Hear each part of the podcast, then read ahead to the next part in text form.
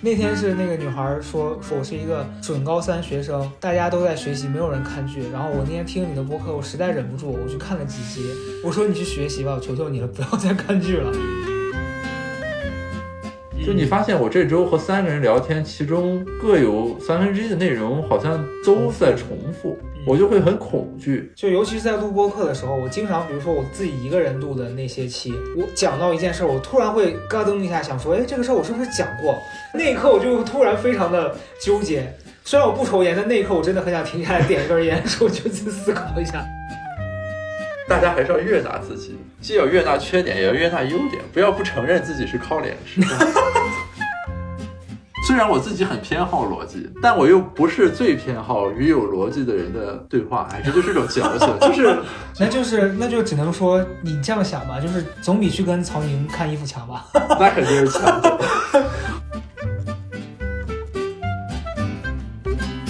呃，感谢各位听众听这期播客，我是 Gareth，然后今天我们的嘉宾是小高的岛的这档播客的主播高嘉诚同学。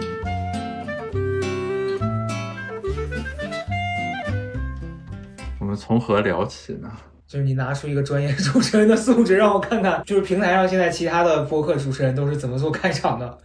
我肯定拿不出这样一个素质，我可以拿出一个很非主流的主持人素质。那你来吧，让我让我见识一下。啊，我一般最后录那个开头。哦，那你开你们开头都直接正常聊啊？呃，对，然后最后我再说什么大家好那些东西。啊，所以呢，我跟大家说就不要那么多事儿。你看，也不是只有我一个人开不了。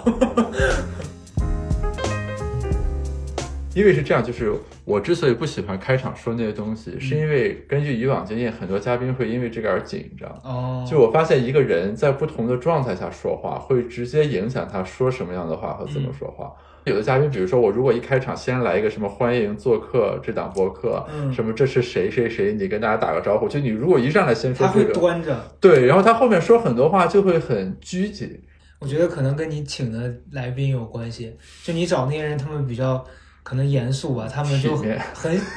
对。哎，你我也不能说我的来宾不体面，但是他们确实每次看我开的不好，他们会拿出一种嘲笑我的态度，反而是放下了那个防备。嗯，对，反正反正我是觉得，其实今天就就是我跟 Garris 今天其实是想做一个交流，就是因为我做播客也差不多快一年了吧，就我突然觉得，好像这一年录了四十多期，其实不算多吧，是吧？我之前跟一个大佬交流，他说他们有一个什么说法是，基本上三个月，哎，不是三个月，是十三个月还是多久？说你要能坚持下来，你就能持续啊，对对对，对，说你没坚持下来你就黄。我发现我应该快过了这个坎儿了，但时常还是有一种不想做了的感觉。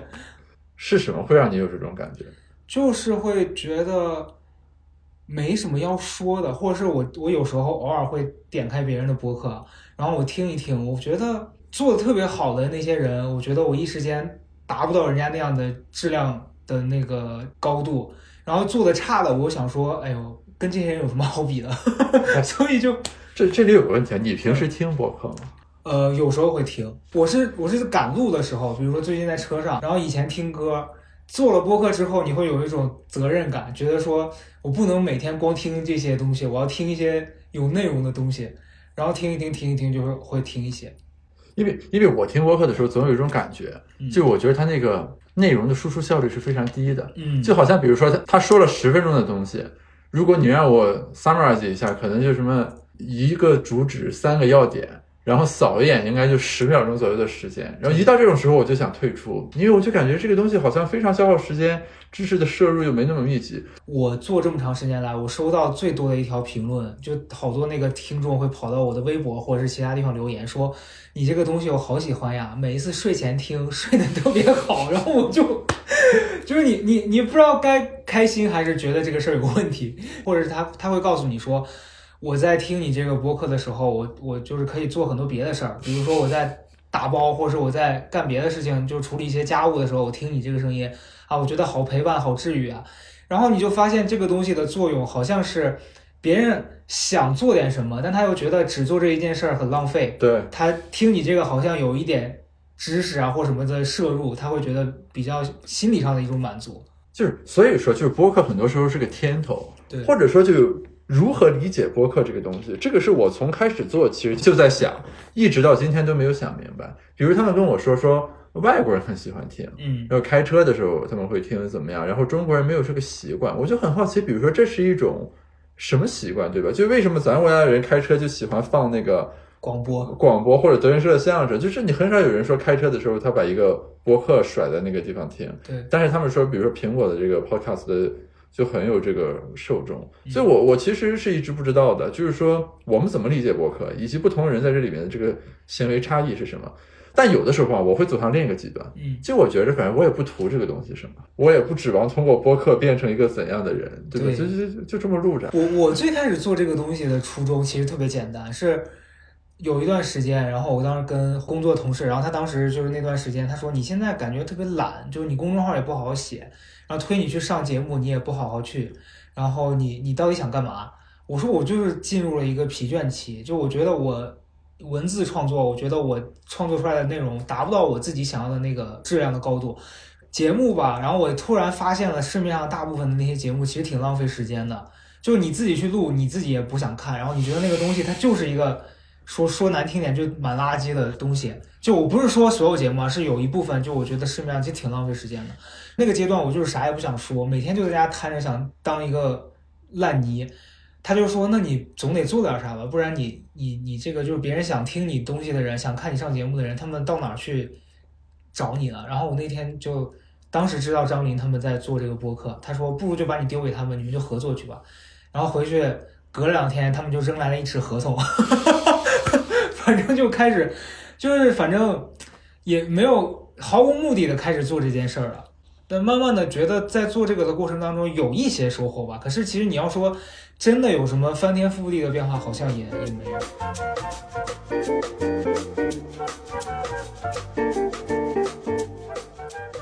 哎，这个我比较好奇啊，你刚才提到，比如说有的时候即便有节目，嗯你也不一定想去。嗯这个一般大家的理解不就应该说什么？大家是在抢资源、争节目、找节目上。嗯那还会有这种就是说有节目时候你不想去的这样一个状态。我跟你说，就是普遍大家理解的，就是说上节目这件事儿是一件很值得大家都会抢着去对，上那个曝光，然后有聚光对灯。我在早先刚开始做这个，就是说当时上了奇葩大会这些之后，你那个时候其实很想上节目，因为你理解的是上节目其实是那几分钟给你展现的很好，然后你你在那个过程中你有内容输出，然后也有关注，这是一个高回报的事情。但后来你发现同样是节目，但是其实它的质量还有它制作团队其实也是参差不齐的。就是我有去过一些那种地方的节目，就是反正我去我能感受到很多东西，它是为了设计而设计，就特别像那个时候我艺考，就艺考的时候，我有一个经历是，那老师给你看一个片子，他告诉你你看完要给这个片子起一个名字。那我觉得艺考就你做导演什么这，你其实是要很发散的。然后他最后他的教育方式是他这个片子他有一个规定的答案。我就觉得文艺作品如果都按这样的创作，就是哪还有好看的电影啊这些东西的。然后去录这些节目也是一样的，所以你录一录，你发现这个东西很很僵硬，然后很无聊，包括它给你呈现出来的东西，你也觉得就是挺无趣的。后来我会发现，其实大部分节目你呈现出来的和你真实经历是有差距的。就慢慢的，我觉得做这件事儿吧，它其实挺无聊的。就是你你你说大家会观众会真的通过那个东西了解到你是一个什么样的人吗？而且它也是一个限制，就如果这个节目特别成功，好多观众会因为这个东西一直记得你，他就不会去更新说你，哪怕你过了三五年，他觉得你有一个什么变化。你看那些但凡在节目上有成功的那些人，他们就会被一个标签框住，维持很久。所以我我我会时间久了会有点腻。哎，我比较好奇，这个是因为并无冒犯之意啊，嗯是是不是因为你没有那么红的原因？是比如要是 要是蔡徐坤去录一个综艺，这个对就不一样。对，这也是这也是一个很重要的原因，因为你们大部分人都是得接受人家，因为因为你想蔡徐坤去一个节目，那人家会因为蔡徐坤去看那个，但是我们去那个节目，肯定是别人会因为那个节目去看我们，这这也是很大一部分原因。不是，那比如说你没有考虑过，就是怎么样把自己爆炒一下，嗯然后让自己也变成这个领域里面的当红炸子鸡吗？就是我们俗气一点说啊，就好像你要有个方案，嗯这个有谁是比如说从类似于你这种形象和人设发家的，现在变成了一个怎么样的，然后他是个什么路径？就你也找两个这个节目，让你工作团队给你夸夸夸弄一下，就 我觉得这个这个挺难的吧，就是我我还是真的没有想过，因为以前看那个网上不是经常有一些那种网红，他会出来自曝一个什么事儿，他跟谁谁谁有什么瓜啊，葛，对对对对对对，然后就那段时间关关注度极高，就有一段时间我会跟朋友开玩笑，因为你大家都知道，就是就是我们之前上的节目里面，他经常会被网友传说你们什么抱团，你们怎么怎么样。然后某一个时期那段时间，基本上谁说话都会被网友骂嘛。然后那时候我就跟说，我说快，我们两个现在出来曝光恋情吧。我说我们只有这样才能博取到关注。就就是我会觉得这也许是一种方法，但是你可能会遭到反噬了。对，提到这个反噬，就是你在聚光灯下面嗯不会有一种恐惧感，因为我经常会看到一些呃明星的这种新闻，就是特别是那种吃瓜了八卦什么的，我就想就是。你其实一个人，不管是个什么人，很难经得住这种维度的考究。比如说，你和一个人发微信的时候，是不是一不小心评价了另一个人，对吧？什么所谓的嘴别人，或者你某一个词说的不是那么体面，说了句脏话，诸如此类的，或者你对比如说女性的外貌发表了评价，就是嗯我的感觉就是说，一旦你要吃流量的这碗饭，或者和这个沾边，这个人就要变成一个圣人了。对，那这样不是很恐怖的吗？这个是很恐怖。这个事儿我刚开始真的没有意识到，就是我在做这个行业的最初的时候，因为那时候纯是一个对这些东西没有任何经验的小孩儿，然后有几次就是因为说错话，引起了很大的对我当时来说，我觉得很震撼的这个影响。一次是在节目上面，就是我跟赵一楠录的那一季的那个比赛的时候，我当时因为脱口而出一句跟他说：“你读点书吧。”其实是你没下意识的就是脱口而出了。哦，节目播了之后我被骂死了，网友都说人家是清华的，你让人家多读点书，你是什么野鸡，就是 类似这种的。就你你没法跟大家解释说，其实你没有恶意，你只是当下在那个比赛的情境之下，你你你就是因为也不会辩论，也不专业，你被激成那样子了。然后这个事儿当时算是过去了。然后又一次是，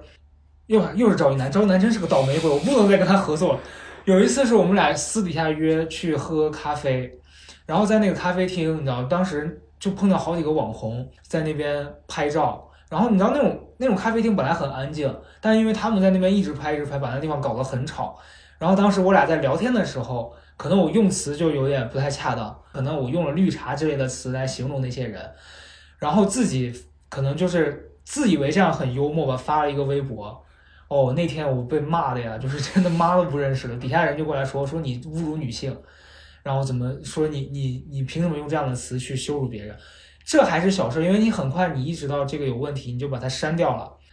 后来有一次我我在知乎上面看到有人用了那一段的那个截图，就评价在就在某一条评论里面，大概说你如何看待高嘉诚，然后底下有一个这样。对啊，就互联网是有记忆的。对，所以在那之后我就会特别小心，就是我觉得有些东西是能说的，有些东西可能你没有恶意，但是你没办法跟别人解释说，或许你当下行为是错了，但是其实我觉得日常里面你犯错，你道个歉，可能当事人接受了，你朋友不会介意，就没有那么大的反响。但网络不是这样的，那岂不是比如说你发的任何一条微信、嗯微博，且不说了，本来就是公众平台，那你发的任何一条微信都是有被对方截图拿去做以后的呈堂证供的风险的。啊，那这点我现在比较放心的地方是，我跟不熟的人，我完全不会开这些玩笑。哎，那你会不会有一种就把自己活成了两面人的感觉呢？嗯，还好，因为我觉得这一切的基基本的立场就是还是最根源的问题，是你前面提到的，就是我还不够红，你知道吗？没有那么多人关注你，所以其实你还可以做自己。但今天如果我举个不恰当的例子，比如说我的关注度像那些明星、像那些 idol 一样，可能我我这样的性格会给我招来非常大的麻烦。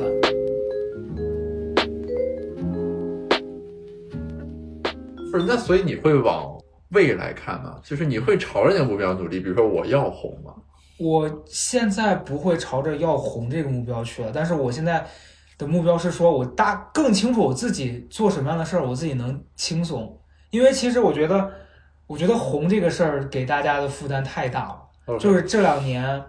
我自从上了节目之后，包括我在上节目的过程中认识了很多想通过这个节目红的人。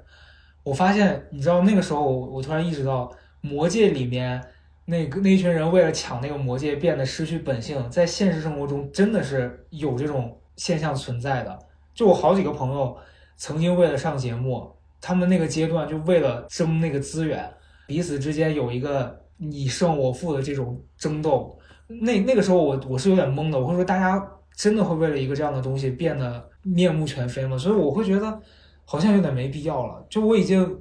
经历了，虽然说我没有到那种大红大紫，但是你有过被关注的那那短暂的可能几个月，有人我在干什么都有人关注我，你也体验过了，你会觉得做普通人其实挺快乐的，没必要变成那样的人，那样很痛苦。所以你觉得你做什么是舒服的？我现在这个阶段就是，我还是觉得，就比如说我今天写一个东西，然后这个东西写完了。我自己觉得，我今天完成了一个好的作品的那个、那个、那个瞬间的快乐，比，比如说我今天写了一篇十万加，要带给我的满足感更多。嗯，因为其实大家为什么会被红，会被所谓的这些名利框住，就是大家现在在这个数据为王的时代里面，太看重那些东西了。就你，你看你微博，你发一条微博之后，你评论有没有过千？会成为一个别人衡量你说，哎，你这个微博最近都没人看的这样一个标准。然后你一篇公众号，你有没有十万加，会成为你的这个量好不好？就没有人关注内容了。但我现在反倒觉得，如果我自己觉得我的内容好，然后我发给几个我认可的朋友，就是说认可有点怪，就是我欣赏的朋友，他们觉得说你这个东西很好，那个的满足感，我觉得。更更重要，但是里面不会有生计的问题吗？会啊，所以就是我我现在分的蛮开的，就挣钱的东西我就只挣钱，然后那个东西不赚钱那我快乐我就够了。就你你刚才说那个东西，其实我我完全我们面临一样的这个困境，就是说你就好比说我们做研究，你可以说我做我认为有价值的前沿的研究，这个研究做的很慢，甚至可能发的也不是那么好，因为大家不认同或者说怎么样，但是你说这个我认为有价值。我有发现，有所得，我开心。但与此同时，就是说，比如说你要在学术这个行当里混，那人家就是要看，比如说 A 类期刊你发过几篇，对，呃，对吧？而且是你在多大岁数发过多少篇，就是有一个明确的标准在那儿。所以这个人就是经常你就要左右互搏，就是一方面你说，哎，我热爱这个事业，我要做时间的朋友，嗯，我要搞我喜欢的东西；另一方面就是那个东西就是摆在这儿的，对，特别是你想往前走的时候。你可以说自己对自己有标尺，但是你不能强迫别人说，请你们甩开那些标准来看待我，对吧？因为人家就是要按那个标准来看待你。对，那么这个时候人就会，我就觉得内心有的时候这种冲撞，而且这个属于就是根据我这些年做科研的感觉，就是在一段时间里面是那种永恒的博弈。就不是说我今天想明白了，嗯，这个世界就再也不困扰我了，是，而是过一段时间，比如说你时间分配不过来，或者说面临一些什么问题，这个事儿就又来了，然后你就又会想，哎呦，我我天天在这干什么呢？就是就那种感觉。对，你说这个突然勾起了我一个这两天的回忆，就是特别，其实真的特别像，因为你比如说曾经嘛，就是我刚从节目上下来的那一两年，当时出书嘛，然后你出去跑线路啥的，大家认识你。的几率也比较多，然后你在做活动什么的，可能别人对待你的态度甚至都会比较好。然后这几年慢慢的，你这个东西退去了，然后认识你的人越来越少。比如说我跟一些比较还带着这些流量的人在一起出去的时候，你会感受到差别待遇。你就举个例子，我跟也是节目里面朋友，我们两个一起去旅游，然后你你遇到那些人，比如说酒店吧。他看到他了，然后他就会跟他说啊，我特别喜欢你，然后我可以给你提供一个什么什么的，就是他会给你一些优待，然后就会把你当成一个空气在旁边。就那一刻，你突然会有一个念头是说，是不是我还不够努力，所以我不配得到这样子的优待？就是会有这种这种心理上的。这就是陈卓璇之问。对对，是是我站的还不够高，是不是？对。然后包括前两天我去看那个。公司的演出，就当时是同事邀请我去看他们的那个线下演出嘛，然后我前面的人，就因为很多观众在排队，旁边那那一桌是是他没事在在他在没事干的，我想过去跟他打个招呼，说是谁谁叫我来的，我能不能进去？因为不然我在那排很久。然后那个人看着我说：“你去排队吧，谁都得排。”就我倒不是说我非得要。别人时时刻刻把你当成一个特权的拥有特权的人去呵护你，但是你在有对比的那一刻，你还是会觉得，就是不是我可以努力不受到这种区别对待？对我我偶尔会有这个困惑。哎，那你的朋友对待大家会有差别吗？就如果反过来的话，嗯比如说你一个比较红的朋友，嗯这一桌吃饭有几个大咖，有几个普通的，嗯甚至素人什么的，就他会对别人会有这种差别。我跟你说，但凡对别人不好的，都是那种半红不红的，就是他其实没什么，但他自己觉得自己很红。啊，稍微真的有一点名气的，或者外在外界看来他很红的，他们对大家都很好，因为他们很怕被别人看到不好的样子。就是那天我跟一个朋友，但是他就是那种你要跟我们在一块儿非常口无遮拦。我经常说，如果有一天你得罪了我，我把你锤出去，你彻底事业就要崩盘。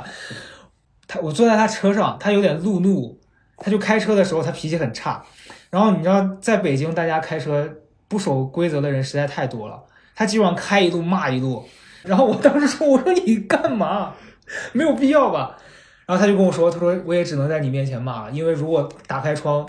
骂了，被人家认出来了 就没办法。”那一刻觉得红也挺惨的啊，都不能宣泄情绪。对你刚才说的那一点，其实我觉得就是，这好像是人的一种普遍行为规律。嗯就跟学者是一样的，就真正最大咖的学者，比如说什么到诺奖院士、长江学者那一期，嗯很少有人说哦，这个学者摆谱，什么我一来就得怎么怎么样，就是特别平易近人。比如说我们开学术会议，中午吃工作餐，那他们就来和我们一块儿吃，一桌坐了四个人那种感觉，恰恰就有那种比较夹生饭的，嗯就是感觉自己有些什么，但他那个东西自己又不是能完全立得住。于是他就要通过一些这种在与别人打交道过程中的表演式的行为来彰显，对。说我是 somebody，就那种感觉。对，我我也遇到过那种，就是他可能录了一个节目，他自己觉得自己现在好像很有关注度了，然后他的朋友圈，你可你能明显的感觉到，他发任何东西，他都自诩自己是一个明星，嗯。你知道这种就是，可能他周围的人都会围在一块儿说他在干嘛，他这个人就是不是有点太夸张了？但可怕的是，这些人没有一个人会去告诉他说你这样其实不太好。然后这个人就因为他这样的状态，他他真的后续他就碰壁啊！而且这个东西很现实，就是你也许你上了节目，你这段时间有了这个关注度，你有工作可以接，但你过了这段时间，你没有人会再找你了呀。但是好多小朋友或是刚进这个行业人，他是没有这个意识的，他就觉得我得时刻拿出来这种自信的态度，然后可能我这个态度能吸引到别人来找我，但其实没有，真的没有。但是，比如说对你的这些嗯上过一个节目的人而言啊，嗯某种意义上，其实你是有自己的另一种维度的一技之长的，比如说写公众号或者什么就这种的。其中有的人，如果他后来没有工作，又没有这种一技之长，就是说他上不了节目，他也不会什么写公众号十万加这种东西，嗯，那这个人会怎么样呢？那这个人不很容易垮掉吗？就是他曾经接触过流量，感受过聚光灯，我见过好好多，就是他要么是他可能真的是能放下这个东西，他去过正常人的生活了，他就去上班，然后他也甚至就不再录节目这件事儿了。还有一些人，他可能就是困在他的那几分钟里出不来了，他觉得说啊，我曾经离那个东西那么近，对，我再拼一把，就特别有点像有些人考研第一年没考上，他会反复不停的去考，然后一直考一直考。然后我见过一个小朋友，他就是他年龄真的很小，可能是零零后吧，反正那个时候也也去上节目，上了一次之后就垮掉了。就但他自己觉得他离我们很近，而且他私底下跟我们的交流也是，他他会一直过来找你们聊天，希望他能踏入你们这个圈子。但其实后来我们这些关系真的好的人在一块复盘的时候说，其实我们关系好，并不是说因为我们都做这个，而是这帮人可能真的又聊得来，同时又在机缘巧合之下做了这个工作。但那些人他们可能会误会说，我只要跟你们关系好，我就能踏到这个行业里面，然后我就能在这儿获得一些什么。甚至以前有人找过我，你要说过多可笑的话，他说你以后接商务的时候能不能带着点我？我说我哪有商务啊？我也想接商务，没有商务找我。就大家对这个东西的误解真的太多了。经典的反向因果问题。是，所以这好多人他其实分不清这个，他会觉得这个东西光鲜亮丽，挣钱很多，你像我昨天看了一篇那个三晒的那个那个组合，你应该知道吧？那他们不是好像据说最近要解散了嘛？就是经纪人，因为他们三个可能也是一直没有说达到他们那个制作团队理想的那个高度。然后他里面那个那篇报道就在写当中一个成员，因为他家里是农村的，他过年过节回到农村之后，亲戚们都会追问说你一个月能挣多少钱啊？因为那普通人可能理解就觉得你是明星，你可能能挣特别多。不要不要对这个事儿抱有那么多不切实际的幻想。嗯所以某种意义上，这种节目其实挺残忍的。对，就是它以一种海捕的方式，那反正最后总能出来几个人。对对节目而言是旱涝保收的，其实是，对吧？对但是就是很多人在这个过程里面，你让他看到了那个东西，他又拿不到那种感觉。是这个，其实真的对人的伤害，就如果你的那个心理承受能力不大，是这个会对你伤害蛮大的。很多人都会说：“哎呀，不过是个节目嘛。”甚至他结束了之后，他会跟你说：“我没事儿。”但你能从他的各个行为，还有他那段时间的状态，你觉得这个事儿是给他打击的。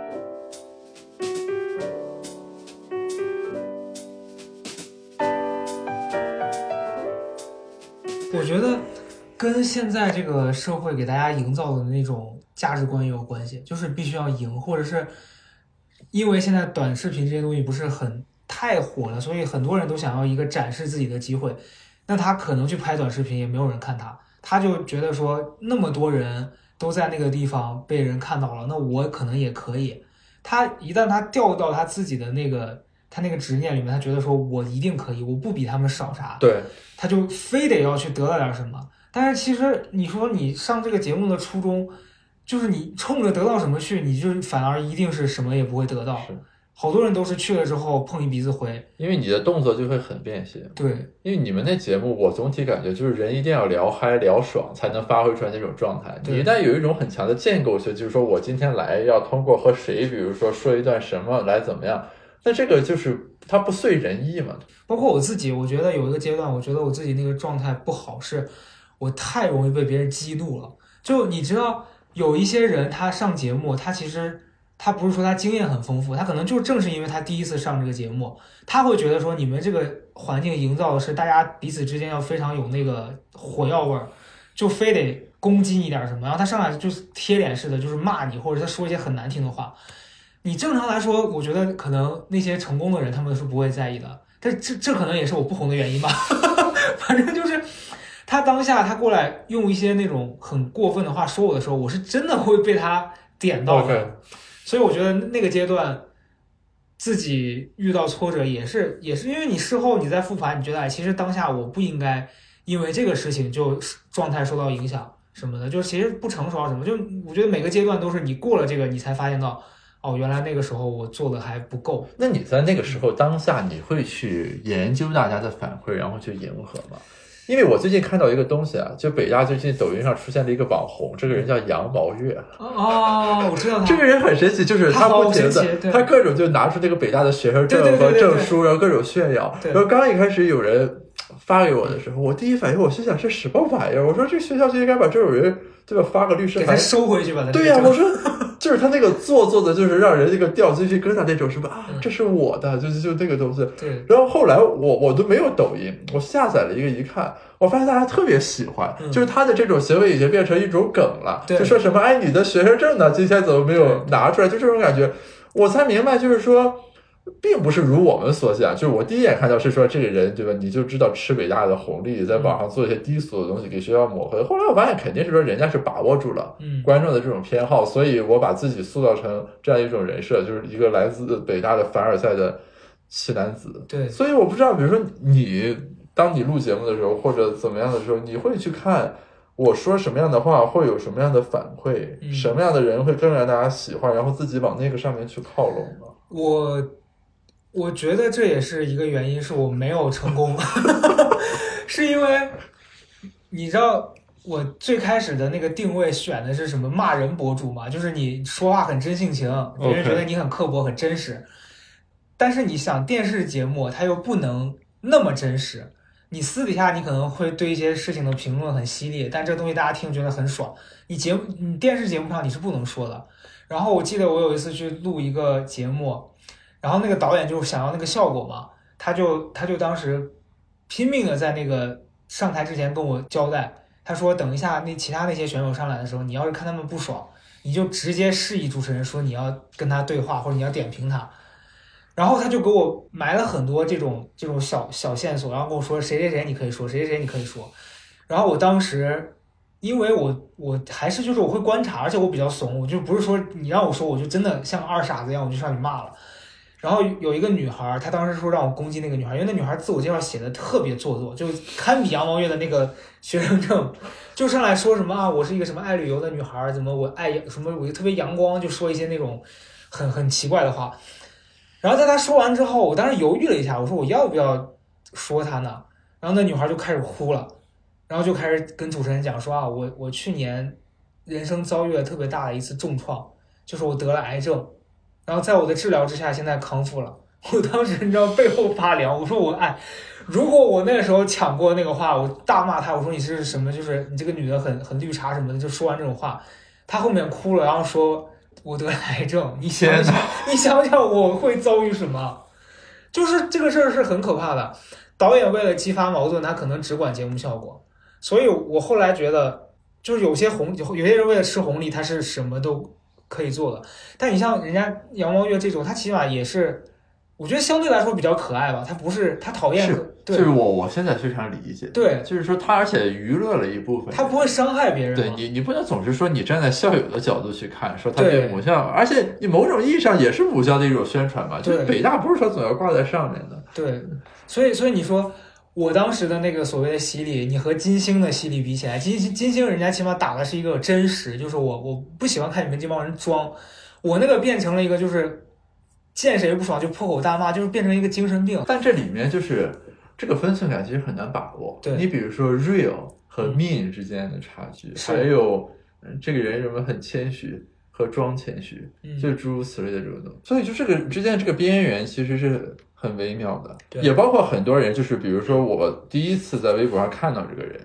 就是因为他某句话说的很出圈，然后就火。嗯，然后后面只要这个舆论风向稍微一反转，之前说的所有话其实都是罪证。对，就是啊，从那个时候起，这人就是这样的，只是当时大家被蒙蔽了，没有察觉。嗯，所以我一直就是他们平时有时候问我说，也有一些节目或者说一些那种需要露脸的什么短视频之类的，要不要参加？我就特别恐惧。嗯，我就觉着就是。这些经验都告诉我，就是人是经不起审视的。对，就好像如果有人把你的论文拿出来，一个字儿一个字儿读，你可能所有人都会有错别字或者打错了一个标点符号的那种时候。其实这个给人一种很强大的威慑。对对，这个事儿，我这几年我我有时候丧失了那个表达欲的最核心的也也是因为这件事儿。就我经历过前面咱们刚讲的那些都是小事儿，然后甚至我我以前提过，在我自己博客里面讲过，就有一次因为发表了一些抱怨，就我当时住的地方可能离一些呃训练的那些就是军队的很近，我我当时真是无心，你发表了一个说啊，我搬家搬到这个地方人没挑对，就是有一些吵，后来就被人利用，他就截这个图上网说说啊别人在做贡献，你在嫌别人吵，就是。这话我说的不恰当，我可以为了他道歉。但是现在网上的那些人，他是又要你道歉，然后他又不接受你的道歉。对，我觉得整个环境变得有一些可怕了。而且，其实很少有哪句话是脱离开情境之后永远不会有问题。嗯。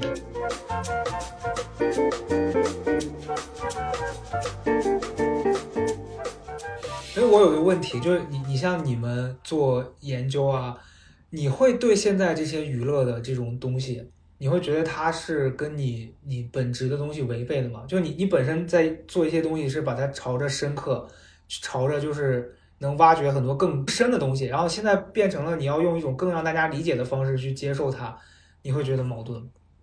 这个其实我认识有变化，嗯。在我最一开始的时候，我特别排斥这种东西，就是你论文还没发出来呢，研究还没做怎么样，你搞些乱七八糟的。就是我觉得我的主业就是要做研究，是要往纵深掘进啊，你不能这个样。后来是因为疫情期间，实在是太无聊了，那时候搞一个这个博客。后来我发现，就是说表达对于人的思考的这个倒逼作用其实是很强的。对，就是比如说，当嘉宾问我一个问题，我说我用经济学给你分析一下。你说了两句，你就会发现自己其实没有完全想清楚。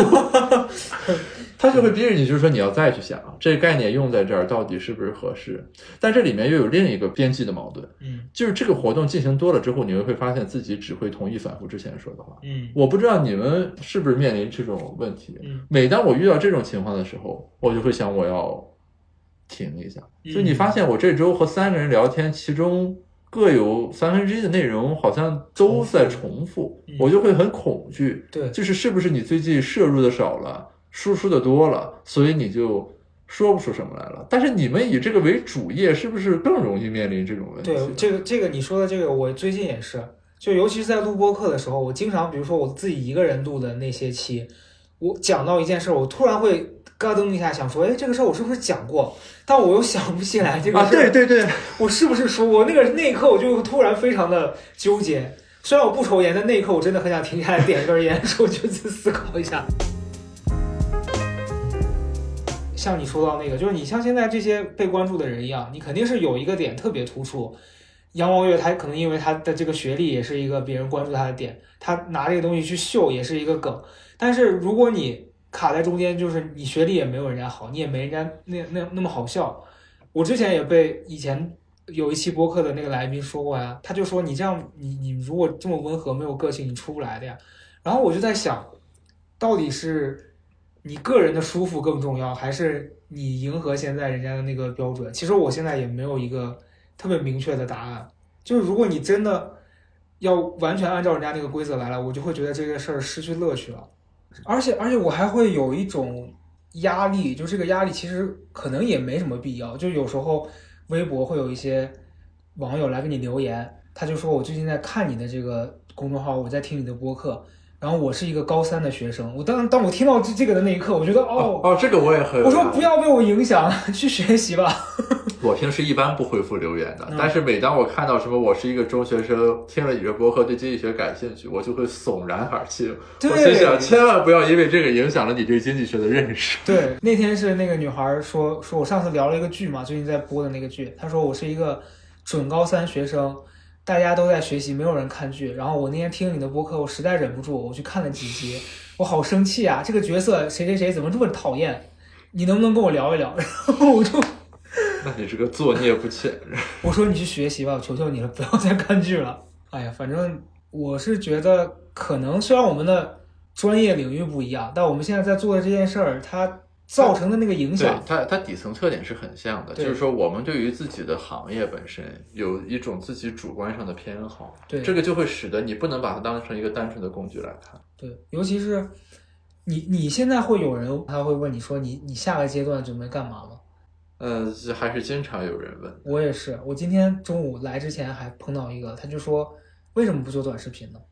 就这种问题啊，我跟你说，都是属于问的很轻松，嗯，答的很难。对，因为他往外抛这种问题呢，他是没有边界感的，就是我怎么问都可以。但是你作为当事人，你要回答这个问题，其实你要想一万个问题，可能才能回答这一个问题。所以这种问题非常的扰动心弦。是是是，反倒是他这随口一问，会让你整个这一个小时，可能你都会被这个事儿困扰。但他可能有些人他不是恶意，他就过来问一下你说为什么别人都在做你不做呢？然后他还甚至会抛出一些说你是有流量基础的呀。我想说我有什么流量基础？我是谁？我我哪来的流量基础？从这一点上来说啊，不同的人的提问其实给人的体感很不一样。嗯，就有的人的提问，你第一反应就会有一种就是何不食肉糜的那种，你不能把握到我的快乐与忧伤那种感觉。嗯但有的人的提问是很有启发性，就好像他撩了你一下，你突然间寻思，哎，这个也是啊，我可以想想这个事儿。对，但绝大多数时候碰上的是前一种，嗯所以我的方法就是我会有一个明确的红线，比如我会专门跟大家讲，就你不要问我最近科研进展或者下一步什么这个找教职的规划什么的，他们还会来问你科研进展呀，也也太不是，那比如说大家见面经常会问，哎，你最近在做什么研究，稿子怎么样？后来我明确了这个规则之后，大家就不问了，他们就问你最近还跑步吗？就换一套问。就那个是很烦的，特别科研这个东西，它的进展是非线性的。对就你经常这么四个月卡在这一个问题上解决不了，这个时候突然间有人来问你一下，说你有没有什么进展，即便他没有恶意，他会撩的你这个心理非常之难烦躁对对啊对这是播客听众们可能难以感同身受的一种那个心底的压抑和愤怒。就像可能，我觉得网友或粉丝还好，他问我说你最近在在没在写书，我可能就觉得还好。但如果是我一个认识的人，他很长时间没见你，他见你没话聊，他说你的书写得怎么样了？我想说干你屁事啊！就那我那我想问你，假如现在有这种，比如说机会啊，就让你去参加一个类似像我参加过的那些节目，比如说你在那个地方，也许可能通过这个，它能给你带来工作上的帮助，或者是或者是单纯你就只是想要体验一下这种感觉，你现在会决定要去还是不去？我我现在应该大概率不会去。嗯嗯，为什么？用功利的角度说，就它带给我的收益嗯没有我的心理成本高。嗯，就我如果要去，我要克服我心里刚才想的那所有的事情。但你说它能带给我什么，对吧？就是它把我变成个网红，比如说，或者咱就俗一点说钱，就是它这个没有那么高。嗯但是更深层次来说，就抛开刚刚这个算经济账的这个东西来说，就是呃，我是觉得就是它不适合当下的我的这种心境和状态。就我一直非常信，就是说这个，嗯，心似平原走马，易放难收那种感觉。就是说，你一旦进到一个相对喧嚣、有聚光灯、有关注度的情景下，嗯你就很容易沉浸在这种感受里面。是呃，然后科研本身，关键是我主业是非常需要你学会独处、嗯学会不与人打交道的这样一个行当。所以我的一个基本的判断就是，我不愿意给自己制造考验，就是你会发现它带来的那个纷扰是几何级数膨胀的，就是 它它不是单纯的说，比如说这节目录一个星期，OK，我这个月时间里面拿出来一个星期录制节目结束了啊，我这个月有三个星期做科研，嗯它前因后果，然后周边衍生出来的各种东西，你要去处理，要去消化等等。其实这个东西让我非常受不了。嗯，对，我觉得还是说你心里面有自己要坚持要做的事儿，跟这个事儿对比之后，你你知道哪一个对你来说更重要？对，大部分人可能会觉得我去了这儿，可能我更多的机会吧。就大家现在特别追崇更多的机会，他都不知道他要啥。我一直觉得这是一个很廉价的借口。嗯就一个人说要做一个什么事情的时候，他说为什么，总是说这是一种经历和体验，嗯 然后我从这儿可以拿到更多的机会。你说这种话的时候，其实就等于什么都没说。然后我感觉很多人在用这个来合理化自己一些很荒诞的选择。嗯啊，就我之前有个朋友就是这样，他他一直是自由职业者，然后突然有一天发神经说非要去个公司干一段时间，跟着老板干。我说是什么？他说我从来没在公司里干过，这是一种体验和财富。嗯嗯然后干了半年，离职离得非常之。不愉快，对对对对，搞得非常不好。所以，对，就是我今天聊下来，其实你帮我回顾起了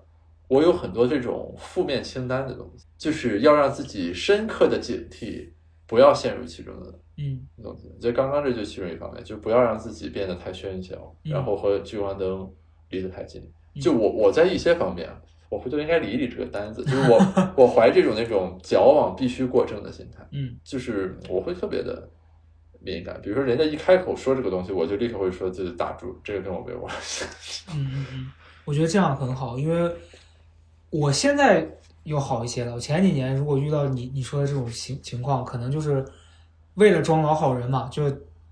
逼着自己去做一些自己不愿意做的事儿。但现在我觉得也确实没必要了。有时候觉得真的就是那样，你你这一刻你把话说出来了，你切断你俩之间的联系，因为反正你俩之间可能本来也没有啥联系，就是你所谓的你跟他把关系搞好，也是在追求可能更多的可能。但是你一旦在当下没有说这个话，嗯把你弄进去之后，后面这个东西就会越来越烦躁，对然后越来越难。这就是经济学所谓路径依赖，就是你下一步是跟着这一步走的。嗯所以我现在就是很多事情都要从头开始。嗯，反正我现在学会的最重要的一课就是勇敢的跟他说不。对，我跟张琳画的基本界限就是露脸的我不干，嗯 虽然偶尔还是会把我给装进去。就有一次那个什么曹宁说要买衣服，嗯然后我就去了，结果张琳居然剪了一个买衣服的这个短视频发在了那个 B 站上，哎，无我都无语了。你个读书的博主发什么买衣服的短视频呢？因为曹宁毕竟属于长得好看的读书博主了。对，所以要通过露脸来。如果他不露脸，他只做读书，可能也就 算了。我不攻击别人，这个一定要保留下来，并且转给曹杰听一听。没关系啊，下次找他录一期，我就好好的跟他聊一聊他的这些，我对他的刻板印象。大家还是要悦纳自己，既要悦纳缺点，也要悦纳优点，不要不承认自己是靠脸吃饭。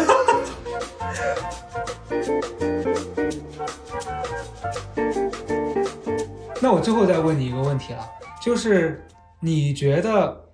咱们俩认识这段时间里面，你能感受到我这个人，你觉得跟你相处起来，你会觉得最让你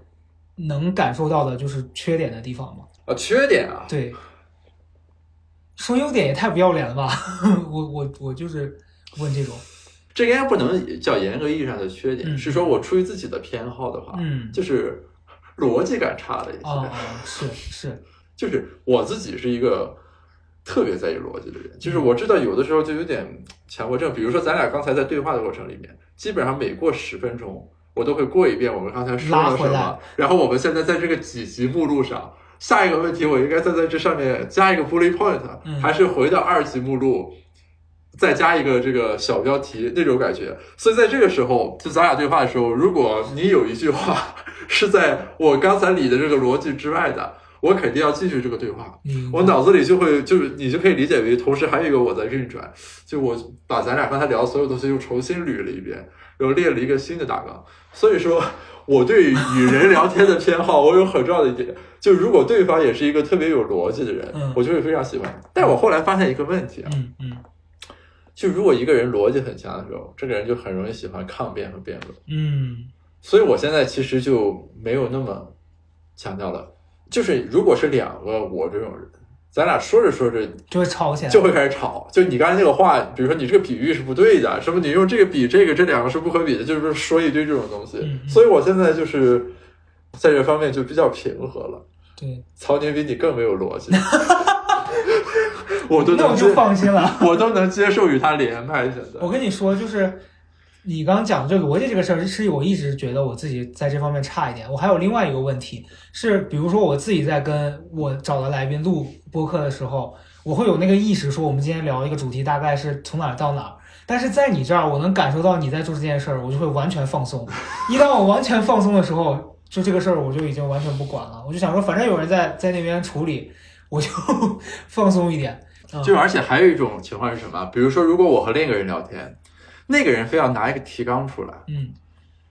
我就会特别难受，因为人和人的逻辑其实很难耦合。对，就是说，咱俩比如说今天我们说要聊吴亦凡，你列一个提纲，我脑子里装一个东西，你很难说你这三点就是我那三点。对，然后他要按照他那个结构走呢，我就会不断的想，这个好像还没有说完，我还想再说一下什么，就是，所以我现在啊，其实虽然我自己很偏好逻辑，这个就很矛盾，但我又不是最偏好与有逻辑的人的。对话，哎，这就是种矫情，就是大家听了应该能 get 到那种感觉。那就是，那就只能说你这样想吧，就是你在这个聊天过程当中，虽然没有让你享受到有对方的逻辑跟你这个针锋相对的快乐，总比去跟曹宁看衣服强吧？那肯定是强。好了，那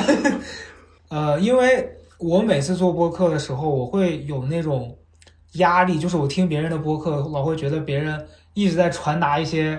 精神追求或者是一些内容上的高质量的那种输出，我就会觉得很有压力，所以我一直在反抗这个东西，就导致有时候可能我的播客太放松，这也是为什么别人会听着他睡觉的一部分原因了。但今天在跟 Garris 的这个聊天过程当中，我会我能感受到，就是像他这种输出，就是他这样他这样子表达的那种感受和我这种的其实完全是两种不同的，但是我也能感受到那种的力量。就反正大家小报的岛的听众愿意去听他的播客，我觉得会得到不一样的东西啊。我觉得就是咱俩虽然在有的思路上不一样，但是我们在体感上要求一致，就是要聊爽。对，这是我对于录播客最主要的要求。是是，如果我我很怕那种就是录播客，然后问一个问题，对方讲两句话，安静了啊。对，就是采访。对，我们俩很 formal 的来聊了一会儿天，那种感觉特别崩溃。对，因为我现在觉得采访就，我还是算了吧，就让曹宁去采访吧。他辞职了。哦，那就祝他平安。天哪，曹宁今天出镜概率这么高。好了，好，谢谢大家，拜拜，拜拜。